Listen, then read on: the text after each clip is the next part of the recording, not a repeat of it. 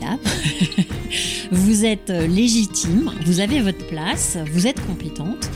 Investissez-vous dans cette vie politique. Il faut du courage pour faire de la politique, que l'on soit homme ou femme, mais je crois qu'on ne pardonne à rien nos femmes. On vient vous chercher parce que vous êtes une des pièces du puzzle qui va faire gagner. Un message qui, moi, m'a été transmis alors que j'étais jeune et que j'avais pas forcément confiance en moi. On m'a dit, Sophie, il faut y croire, toujours y croire. Quand vous doutez de vous, pincez-vous. Bonjour, je suis Laurie Théron et je vous accueille sur mon podcast Les Mariannes. Dans cette émission que j'ai conçue pour vous aider à prendre toute votre place dans la vie publique de notre société, je reçois des femmes politiques et des activistes qui inventent le monde de demain. Pour soutenir ce podcast, notez-le 5 étoiles. Vous pouvez aussi laisser un don sur la plateforme Tipeee. Enfin, je suis évidemment présente sur les réseaux sociaux. Vous me retrouvez sous le compte Elle Marianne FR. Bonne écoute.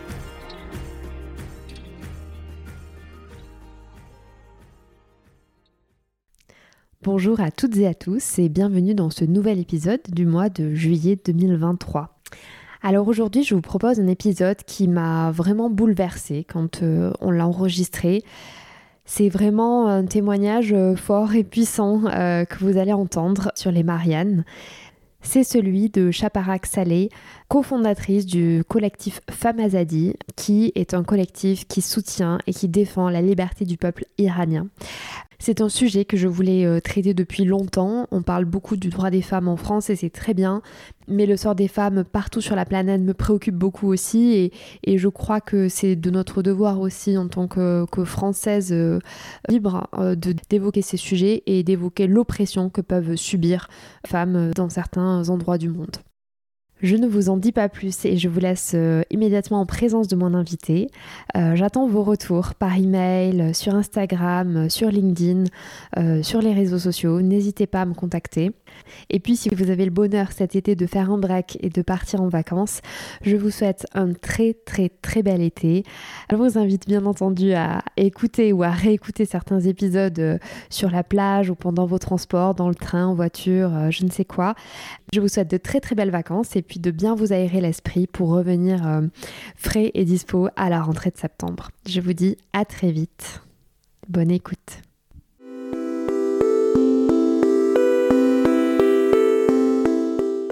Chaparak, bonjour. Bonjour Laurie. Euh, merci beaucoup d'être avec moi euh, sur les Mariannes aujourd'hui pour parler du collectif Femmes Azadi que vous avez co-créé avec une dizaine d'autres femmes alors vous-même, vous êtes euh, franco-iranienne, vous exercez dans le domaine euh, du droit des affaires en tant qu'avocate en arbitrage international. Et depuis un an, donc, vous avez co-construit ce collectif Amazadi pour défendre la liberté du peuple iranien et notamment des femmes. Alors, première série de questions pour euh, qu'on vous découvre un petit peu plus. La liberté, pour vous, qu'est-ce que c'est? La liberté, pour moi, c'est la possibilité d'être soi pleinement cela peut prendre euh, plusieurs formes. Euh, je vais évoquer trois exemples. Euh, le premier, c'est la liberté de se vêtir comme on le souhaite. Le deuxième, c'est la liberté d'aimer la personne que l'on veut. Et le troisième, c'est la liberté de faire ce qui nous plaît. Et ces trois libertés qui sont acquises dans nos démocraties et qui sont ici en France devenues des sujets non controversés n'existent pas en Iran. Par exemple, euh, vous ne pouvez évidemment pas vous habiller comme vous le souhaitez en Iran, puisqu'à partir de l'âge de 6 ans, euh, les petites filles doivent être voilées pour aller à l'école. Euh, en Iran, vous ne pouvez pas aimer qui, vous voulez. Il peut y avoir des mariages dès l'âge de 8 ans pour les petites filles, et il y a aussi une interdiction de l'homosexualité. Et vous ne pouvez pas non plus faire ce qu'il vous plaît. Pas de vélo, pas de stade, pas de danse, pas de chant pour les femmes et euh, aussi euh, l'impossibilité d'accéder à certaines professions, par exemple la profession de juge, parce qu'on estime en Iran qu'une femme n'est pas capable de juger parce qu'elle n'est pas raisonnable et que, euh, partant, elle ne peut pas émettre un avis qui soit raisonnable et raisonné. Je sens que cet épisode va être fort. le courage pour vous, qu'est-ce que c'est? Eh bien, c'est oser être la personne que l'on est vraiment euh, oser se battre pour ses convictions, surtout quand elles ne sont pas euh, approuvées par la majorité. Et évidemment, ici encore, si je devais euh, vous donner une illustration, je vous parlerai du, du courage du peuple iranien, qui depuis huit mois maintenant se bat pour sa liberté alors qu'il fait face à une répression sans précédent. Il faut savoir qu'à 6 heures d'avion, il y a des personnes qui risquent la mort parce qu'elles manifestent pour avoir le droit à l'égalité, pour avoir le droit de s'habiller et d'aimer euh, qui elles veulent. Euh, des personnes euh, risquent la mort, la prison, parce qu'elles dansent, parce qu'elles chantent, malgré les interdits. tout ça pour avoir le droit de vivre librement comme vous et moi. Alors si le collectif Femmes Azadi était un hashtag, quel serait-il? Ce serait le hashtag Femmes Vie Liberté, évidemment. Euh, si votre collectif était un chant ou un poème ou un hymne, qu'est-ce qu'on pourrait entendre? Ce serait la chanson euh, Baroye de Shervin Hajipour. Euh, c'est devenu l'hymne de cette révolution. Baroye, ça veut dire pour ou à cause d'eux. les paroles reprennent les revendications de manifestants qui ont été publiées sur Twitter pour la liberté, pour l'écologie, qui est un autre sujet majeur de cette révolution parce que le régime islamique détruit l'écosystème. Et après deux jours, euh, après que la, chanson ait été publiée, Shervin Adjipour a été arrêté par le régime. Euh, il y a une grande mobilisation pour qu'il soit libéré. Ça a fonctionné. Et cette chanson a obtenu euh, un Grammy Award en 2023. Magnifique. On mettra le lien dans, dans le descriptif de l'épisode. Et enfin, si Femme Azadi était un visage, ce serait lequel? Alors sans hésitation, celui de Massa Gina Amini, euh, jeune femme de 22 ans qui a été tuée par le régime parce qu'elle avait une mèche de cheveux qui dépassait de son voile, puisque sa mort a réveillé les consciences endormies euh, en Iran mais aussi au sein de la diaspora ici, en France et partout ailleurs. Oui, on va en reparler parce que je crois que c'est cet événement qui a un peu catalysé votre, euh, votre engagement sur ces sujets. Alors vous, Chaparak, vous êtes franco-iranienne, c'est bien ça? C'est bien ça. Est-ce que vous avez vécu en Iran? Quel est votre lien avec ce pays, euh, ce pays, euh, le pays de vos racines finalement? Alors l'Iran, c'est le pays d'origine de mes deux parents. Je n'y suis pas née, je n'y suis allée que de rares fois. Mais euh, ce pays, il est en moi euh, à jamais indissociable de ma personne. Je suis née en 1980, donc euh, un an après la Révolution, tout juste un an après. mon prénom est persan. C'est aussi le cas de celui de mes enfants, même si leur père n'est pas français. J'ai appris le persan avant le français. C'était la langue que nous parlions à la maison. Je célèbre toutes les fêtes persanes. Je cuisine iranien quand je reçois à la maison c'est en moi, même si je suis née en Belgique, même si j'ai grandi en France.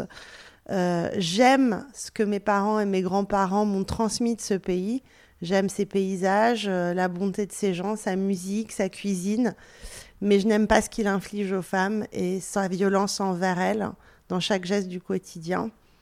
Euh, et quand vous me demandiez ce que j'ai vis-à-vis de ce pays, la première fois que j'ai été en Iran, j'avais environ une dizaine d'années j'ai dû me voiler, car le voile est obligatoire à l'école à partir de 6 ans. Bon, moi, j'étais pas scolarisée, mais sinon, il est obligatoire à partir du moment où le corps de la petite fille euh, commence à se transformer, ce qui arrive tôt euh, chez les petites iraniennes. C'était l'été, il faisait une quarantaine de degrés. Ce foulard euh, étouffait mon cerveau, il me serrait la gorge, et j'ai tout de suite compris qu'il était là pour me mettre dans une situation d'infériorité par rapport euh, à mes cousins qui, eux, étaient libres euh, de faire tout ce qu'ils voulaient. Et ensuite, je suis retournée en Iran quand j'étais une jeune adulte. J'étais mariée. Euh, en France, ici, j'étais déjà avocate. Et j'avoue qu'à cette époque-là, le féminisme me paraissait être un concept désuet car je n'avais jamais souffert du fait d'être une femme en France. Arrivée en Iran, ma condition de femme a fait de moi un individu diminué. je faisais la queue pour acheter des médicaments. Euh, à la pharmacie. Les hommes avaient le droit de me passer devant euh, sous prétexte que je n'étais qu'une femme. Je ne pouvais pas aller à l'hôtel seule, ni avec ma mère, ni avec ma sœur. Mon mari devait obligatoirement nous accompagner. Mais aussi et surtout, euh, on était en Iran parce que mon père, qui était de passage, venait de faire un accident de voiture. Il était dans le coma. On, on était allé en Iran un peu dans la précipitation et on avait oublié que ma sœur, qui elle n'était pas mariée et qui était plus jeune que moi, passé le bac cette année-là et n'avait pas le droit de sortir donc du pays sans autorisation de son père. Puisqu'en Iran, pour voyager, une femme doit obtenir l'accord de son père ou, si elle est mariée, celui de son mari. Donc pour moi, c'était facile, pour elle, beaucoup moins. Et si elle n'a pas d'autorisation, elle ne peut pas voyager. Or, euh, avec un père dans le commun, impossible d'obtenir une telle signature et qu'on soit franco-iranienne ou iranienne tout court, ça ne change rien en fait. Cette autorisation était indispensable et donc on a fait face à l'intransigeance de l'administration. Elle a failli devoir rester en Iran, ne pas pouvoir rentrer pour passer son bac et cette situation m'a révoltée. Et c'est à ce moment de ma vie euh, que je suis devenue euh, Et je suis retournée une dernière fois en Iran, une troisième et dernière fois, pour me rendre sur la tombe de mon père. Et là aussi, j'ai subi de plein fouet euh, la violence et la discrimination de ce régime. Et j'ai décidé à ce moment-là, c'était il y a plus de dix ans, de n'y retourner que quand je pourrais y aller euh, en tant que femme libre. Euh, et donc, même si ça veut dire que ça fait maintenant plus de dix ans que j'ai pas pu me recueillir sur la tombe de mon père. Bah, c'est une belle promesse on vous souhaite de voir ce jour arriver. Alors du coup, vous vous êtes engagé dans le combat pour la, défense et la liberté des femmes en Iran euh, peu après la mort euh, de Massa Amini, on le disait en septembre dernier. Vous avez rappelé les circonstances euh, de son arrestation et de sa mort. Est-ce que vous, vous vous rappelez le jour où vous avez décidé de militer ici à Paris? En fait, j'ai réfléchi euh, à cette question et je me dis qu'en fait, il n'y a pas eu un jour, c'était pas aussi direct que cela. Euh, effectivement, j'ai appris la mort de Massagina Amini, j'ai ressenti ça un peu dans ma chair. J'ai décidé de passer une tête, vraiment c'était ça, à la toute première manifestation qui était organisée à Paris. Et il faut savoir que jusqu'alors, euh, du haut de mes 42 ans à l'époque, je n'avais jamais mis les pieds à une manifestation de ma vie. Et donc j'avais emmené ma fille de 6 ans et quand je suis arrivée sur place, il y avait les slogans en persan, la musique, les visages tendus euh, des manifestants et j'ai été submergée par l'émotion. Je m'y attendais pas du tout. Et à partir de ce moment-là, j'ai décidé que j'irais à toutes les manifestations. Euh, c'était, disons, mon premier acte de militantisme. Mon deuxième acte, ça peut vous paraître très anodin, mais c'est que j'ai signé une tribune. Et il faut savoir que pour ce simple fait, je m'interdisais ensuite de retourner en Iran parce que le simple fait d'avoir signé cette tribune euh, créait un danger en fait euh, dans l'hypothèse où je souhaiterais retourner en Iran puisque bon voilà j'affichais mon nom. Effectivement, ça n'a pas les... il faut, il faut quand même le dire ça, ça n'a pas les mêmes répercussions pour euh, quelqu'un qui a des liens avec l'Iran et qui veut y retourner. Vous êtes en quelque sorte fiché. Exactement. Et c'est même le cas en allant en manifestation. Alors, c'est vrai que ces manifestations, il y avait tellement de monde qu'il était sans doute plus difficile pour le régime de repérer les, voilà, de repérer les visages. Mais on, voyait, on voit beaucoup de manifestants venir avec casquettes, lunettes, masques. Euh, puisque sinon euh, on s'interdit ensuite de retourner quand même dans notre pays et il y a certaines personnes qui ne peuvent pas se le permettre, vous voyez. Mais, euh, mais c'est vrai que ensuite, après la mort de Massagina Amini, euh, le régime a été de plus en plus féroce. Euh, mais les médias français étaient un peu muets sur cette question. Et depuis quelques mois, je suivais le compte Instagram d'une femme qui se battait pour le handicap de, de sa fille. Cette femme, c'était Mona Jaffarian, qui est aujourd'hui la présidente de notre association. Et en fait, le handicap, c'était notre première euh, lutte commune. Et c'est grâce à cela que je l'ai connue. Mais face au désert médiatique, en fait, euh, Mona euh, avait commencé à publier beaucoup de contenu en langue française sur ce qui se passait en Iran. Et bon, moi, c'était ma source d'information principale. Et on échangeait beaucoup à ce sujet. On se connaissait pas. Hein. Et elle m'a proposé en octobre de faire une vidéo de sensibilisation. Et ça, ça a été mon troisième acte de militantisme. Euh, bon, cette vidéo, euh, on ne s'y attendait pas du tout, mais elle a fini par faire plus de 10 millions de vues. Elle a été partagée par euh, Sophie Marceau, Carla Bruni, Juliette Binoche, entre autres. Et après cela, avec Mona, on s'est dit on peut pas s'arrêter là. On était cinq à l'époque, on est 10 aujourd'hui. Et en fait, c'est comme ça, petit bout par petit bout, qu'est né ce militantisme. Alors aujourd'hui, euh, plusieurs mois après euh, la mort euh, de cette figure Massa Amini, quelle est la situation des femmes en Iran? Est-ce que la répression est toujours aussi violente à l'encontre des femmes non voilées, à l'encontre des femmes qui manifestent dans la rue? On le sait, il y a eu des, des manifestations qui ont été très très violemment réprimées. Est-ce que c'est toujours le cas? En apparence, la situation des femmes semble s'être améliorée. Certaines se baladent sans voile, on, voit les images qui nous viennent, mais il ne faut pas euh, se réjouir de cela et encore moins se contenter de ce signe apparent d'assouplissement. Euh, le régime fait croire qu'il lâche un peu de l'Est, mais en réalité, il est encore plus violent qu'avant. Euh, le nombre d'exécutions n'a jamais été aussi élevé qu'en 2022. Et l'Iran détient le triste record du plus haut nombre d'exécutions par habitant et du plus haut nombre d'exécutions de femmes euh, par habitant. Donc euh, les manifestations se poursuivent néanmoins. Donc c'est vraiment, euh, vous voyez, le signe d'une volonté de vaincre quoi qu'il arrive et malgré les risques. Le combat continue malgré cette répression sans limite. Il y a, je crois, aussi nouvelles mesures prises dans les commerces où les commerces sont obligés de refuser l'entrée des femmes non voilés euh, au sein de leur établissement sous peine de sanctions euh, qui peuvent aller jusqu'à la fermeture administrative. Et déjà, plusieurs commerces ont déjà euh, été contraints de fermer leurs portes. Est-ce que ces mesures d'intimidation fonctionnent sur la société? Alors oui, forcément, ça va fonctionner sur certaines personnes, mais il faut savoir que, évidemment, l'un des piliers sur lesquels repose ce régime, c'est la peur. Cette peur, elle était viscérale pour nos grands-parents, euh, elle était viscérale pour nos parents et évidemment elle a été transmise à notre génération de quarantenaires, euh, de personnes nées aux alentours de la Révolution. Mais aujourd'hui, cette peur, elle a changé de camp. La population iranienne est très jeune. Ces jeunes, ils ont accès aux réseaux sociaux, ils ont toujours vécu sous le joug de la République islamique. Et aujourd'hui, ils le disent, en fait, nous, on veut la liberté, et on est prêt à mourir pour l'avoir. Donc ils n'ont plus peur. Ils n'ont plus peur. Alors ce qui est frappant aussi, c'est de voir euh, la solidarité qui peut exister entre les hommes et les femmes aussi parfois en Iran, euh, peut-être euh, davantage chez la jeune génération. Comment est-ce qu'on explique que les hommes soient solidaires des femmes là-bas dans certaines mais vous avez raison. En fait, on voit alors déjà, on voit de plus en plus de gestes de désobéissance civile. Ça a commencé par les femmes qui ne portaient plus le voile.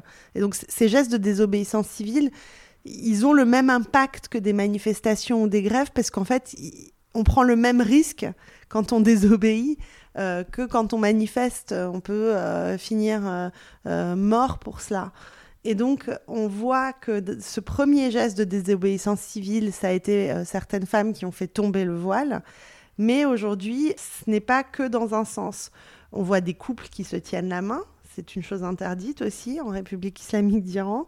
On voit euh, des femmes qui, au lieu de porter un voile, se mettent un sac de course sur la tête, puisque les textes sont rédigés de manière à ce qu'il faut avoir quelque chose qui couvre la tête, mais on ne dit pas quoi. L'impertinence. Voilà. Et donc, des sacs, euh, limite des sacs poubelles, mais des sacs de course sur la tête. On voit des hommes qui se voilent par solidarité avec les femmes, donc ça donne des choses très très drôles. Très cocasses, oui. Exactement. On voit des hommes en short c'est interdit aussi par la République islamique d'Iran. Euh, on voit donc toutes ces sortes de choses, des femmes qui dansent, vous avez dû voir euh, mm. cette vidéo, des hommes et des femmes qui dansent ensemble, interdiction absolue euh, pourtant de faire ça. On voit des hommes et des femmes ensemble sur des motos ou des scooters, alors que monter sur ce genre d'engin est totalement interdit aux femmes. Ce sont des petits actes anodins du quotidien en France qui était impensable en Iran il y a un an. Et les hommes et les femmes les font ensemble. Et pourquoi? Parce qu'aujourd'hui, les hommes euh, ne veulent plus laisser les femmes subir ce qu'elles subissent depuis plus de 40 ans. Tout homme a évidemment normalement une mère, hein. il peut avoir une femme, peut avoir une, fille, une sœur. Et donc, euh, il y a une vraie solidarité effectivement et elle est également transgénérationnelle, c'est-à-dire que cette absence de peur dont je vous parlais euh, de la jeune génération, elle a été euh, complètement transmise aux autres générations. On s'est dit, bah, ils sont tellement courageux, comment est-ce que nous, pouvons continuer à rester silencieux face à cela?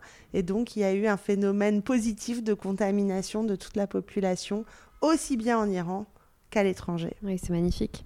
Et finalement, cette révolution des femmes permet de défendre des, minorités au sens plus large et des droits au sens plus large que seulement celui de se vêtir comme on veut, euh, par exemple. Exactement. Donc, c'est vraiment tous les droits fondamentaux euh, qui sont euh, réclamés, pas juste celui de retirer le voile. Il faut vraiment pas minimiser la portée de cette révolution de ce point de vue-là, mais c'est aussi euh, la communauté euh, LGBTQ+, euh, qui doit bénéficier de, ce, de ce mouvement révolutionnaire. C'est aussi, comme je vous le disais, un, un mouvement d'écologie. En Iran, ça, ça, ça peut paraître complètement incroyable. On n'a pas le droit d'avoir des chiens parce que les chiens sont considérés comme sales. Et donc, les chiens sont tués par le régime. Il n'y a aucune attention qui est portée à l'écosystème. On a euh, des, des, espèces en voie de disparition qui justement euh, disparaissent puisque euh, on s'en fiche. Tout ça, vous savez, c'est des choses auxquelles évidemment les plus jeunes sont extrêmement sensibles et par phénomène de contagion, mais dans une manière positive, ça c'est toute la société aujourd'hui en Iran et à l'étranger, les, les Iraniens de la diaspora qui réclament ces droits fondamentaux à tous les étages. Alors on va revenir euh, un petit peu plus sur votre collectif et votre association. Donc vous nous avez rappelé le contexte d'émergence de ce collectif. Il s'appelle Femme Azadi. Est-ce que ça a une signification en perse? Effectivement, femme Azadi, bon ben femme c'est un terme français. Azadi, ça veut dire liberté, et on a voulu euh, un mot français, un mot iranien, puisque ça reflète ce que nous sommes, nous, euh, euh, les fondatrices de ce collectif, puisque nous sommes toutes franco-iraniennes. Comment est-ce que vous vous organisez? Quels sont vos objectifs? Et quelles actions vous mettez en place? Alors, on a mis en nombre important d'actions en place euh, jusqu'à présent. Ben, je vous ai parlé tout à l'heure de la vidéo. Au-delà de ça, on a tout un pôle qui essaie de sensibiliser, euh, outre la population, également les médias. Donc on essaye d'avoir un, impact sur les médias. On fait des communiqués de presse quand il y a des choses importantes qui se passent en Iran. On a aussi un pôle politique qui essaye euh, ici de discuter avec les différents groupes politiques pour les sensibiliser à la question. On mène des actions culturelles parce que c'est extrêmement important, euh, à l'instar par exemple de la soirée et de la conférence qu'on a organisée au sein de l'Institut du monde arabe. Donc on essaye vraiment d'être visible, enfin de rendre l'Iran et son combat visible au sein du paysage médiatique. Et donc, euh, c'est toutes ces sortes d'actions que l'on mène. On parle à des conférences, euh, aussi bien au sein de partis politiques pour euh, associer à la cause, mais aussi euh, euh, dans des cercles de femmes, par exemple, ou dans des cercles d'affaires aussi. On organise tout type d'événements.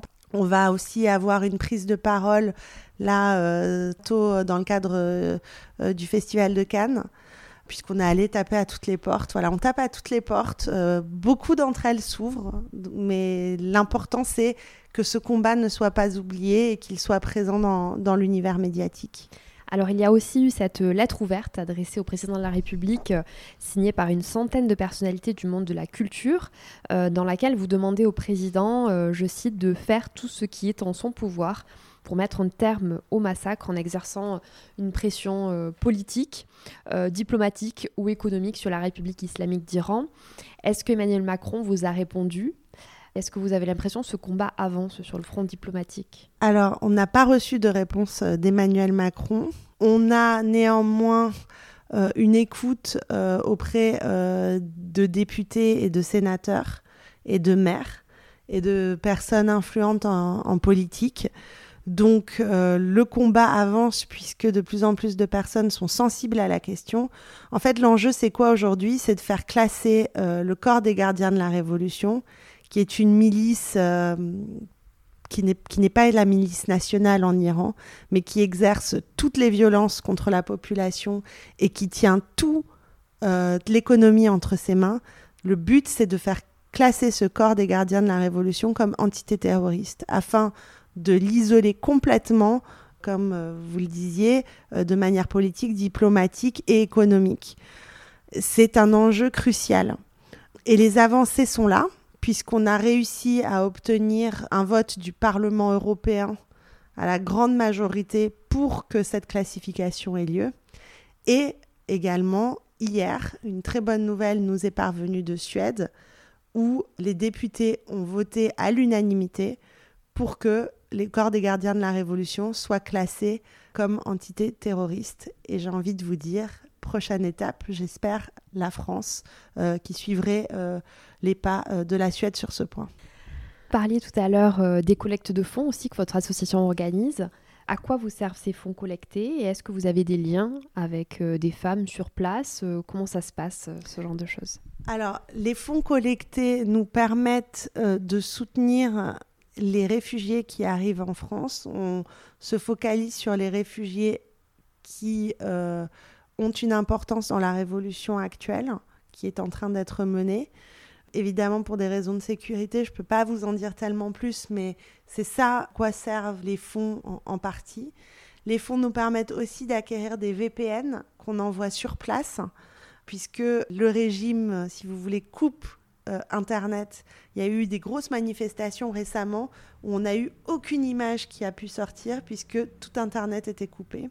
Et donc c'est très important que la population puisse accéder à Internet et puisse nous faire sortir ces images qui nous ensuite nous permettent euh, de faire avancer aussi le travail ici en euh, France et partout ailleurs en dehors de l'Iran.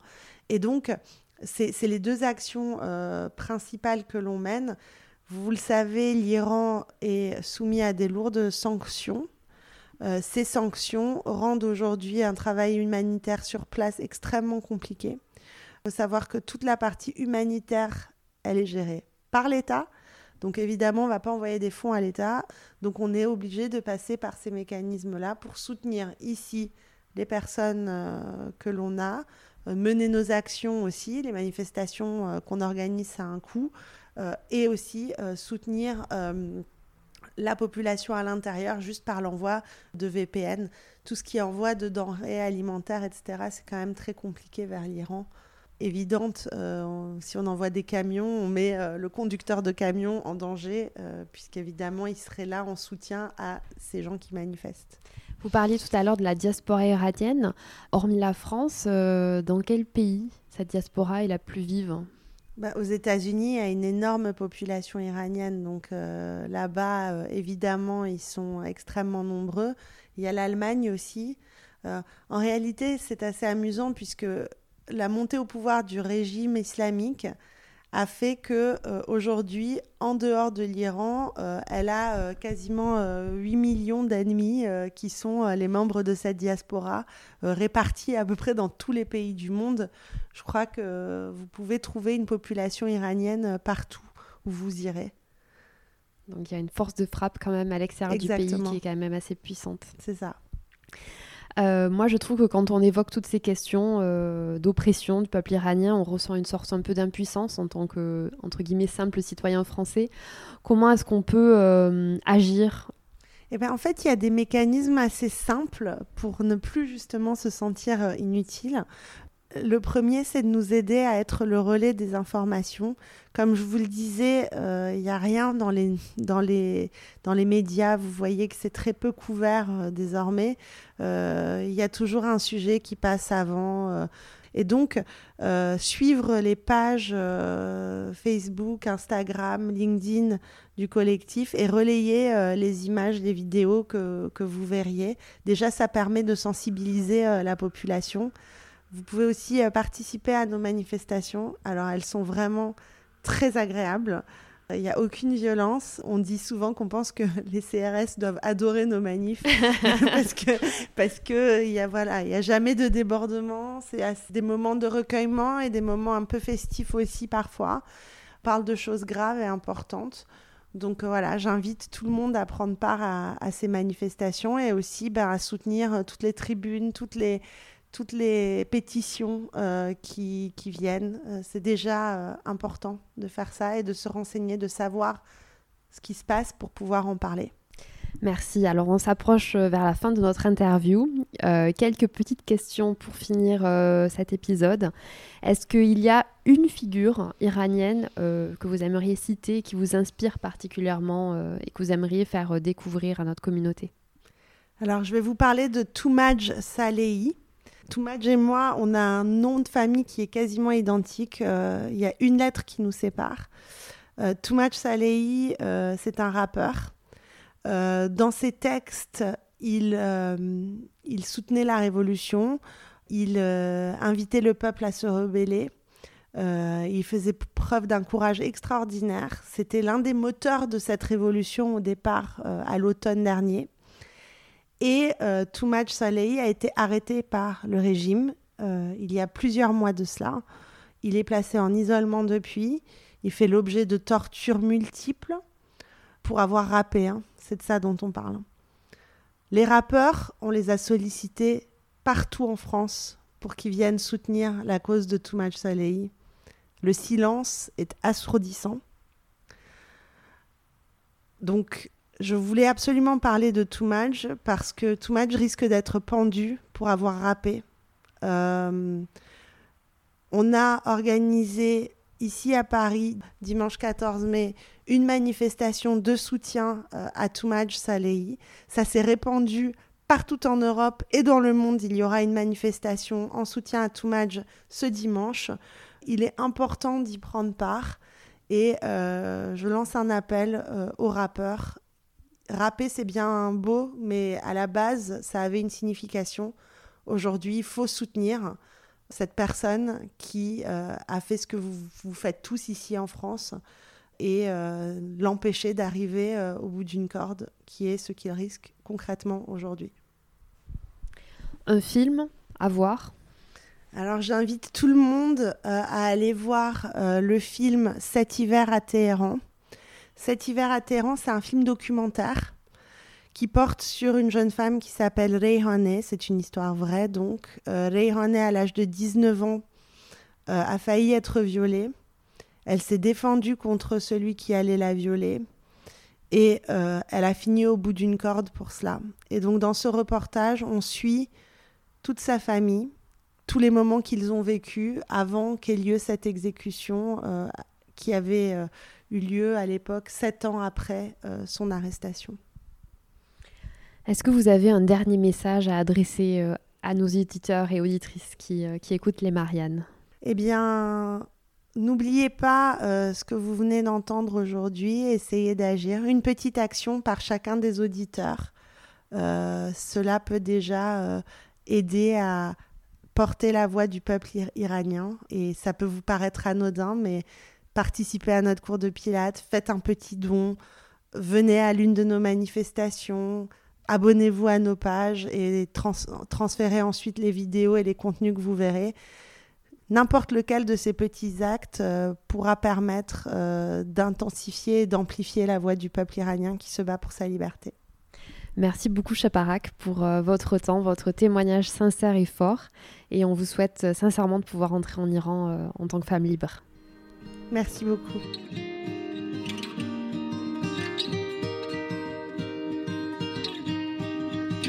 Merci pour votre écoute engagée. Si ce podcast vous a plu, n'hésitez pas à vous abonner et à le noter 5 étoiles. On se retrouve très vite, mais en attendant, vous pouvez rejoindre la communauté sur Instagram, Twitter ou Facebook sous le nom Elle Marianne Je vous dis à bientôt.